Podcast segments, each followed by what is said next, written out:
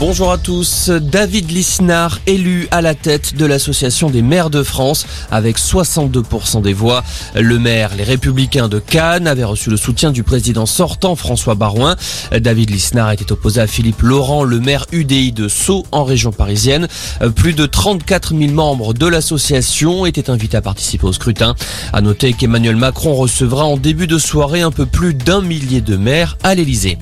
Gabriel Attal l'assure, la France a toutes les cartes en main pour faire face à la cinquième vague du coronavirus. Le porte-parole du gouvernement confirme que l'épidémie s'accélère partout, mais selon lui, notre couverture vaccinale bloque la mécanique infernale du virus. L'augmentation des contaminations n'est pas suivie pour l'instant du même impact dans les hospitalisations. Une nouvelle journée clé au procès des attentats du 13 novembre avec l'audition aujourd'hui de Bernard Cazeneuve. L'ancien ministre de l'Intérieur a notamment expliqué n'avoir jamais été prévenu d'une menace visant le Bataclan.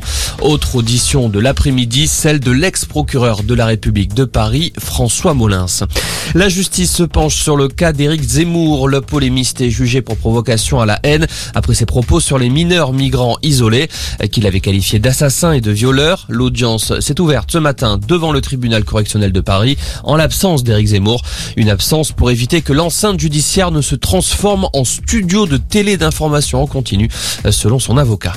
Les prédictions pessimistes du ministre polonais de la Défense. Selon lui, la crise migratoire pourrait durer des mois, voire des années, alors que des milliers de migrants originaires principalement du Moyen-Orient campent toujours près de la frontière polonaise côté biélorusse. Hier, les forces de sécurité polonaises ont fait usage de gaz lacrymogène pour repousser les migrants.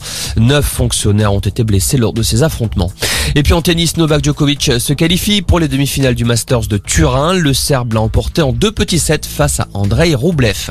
Voilà pour l'info. Excellent après-midi.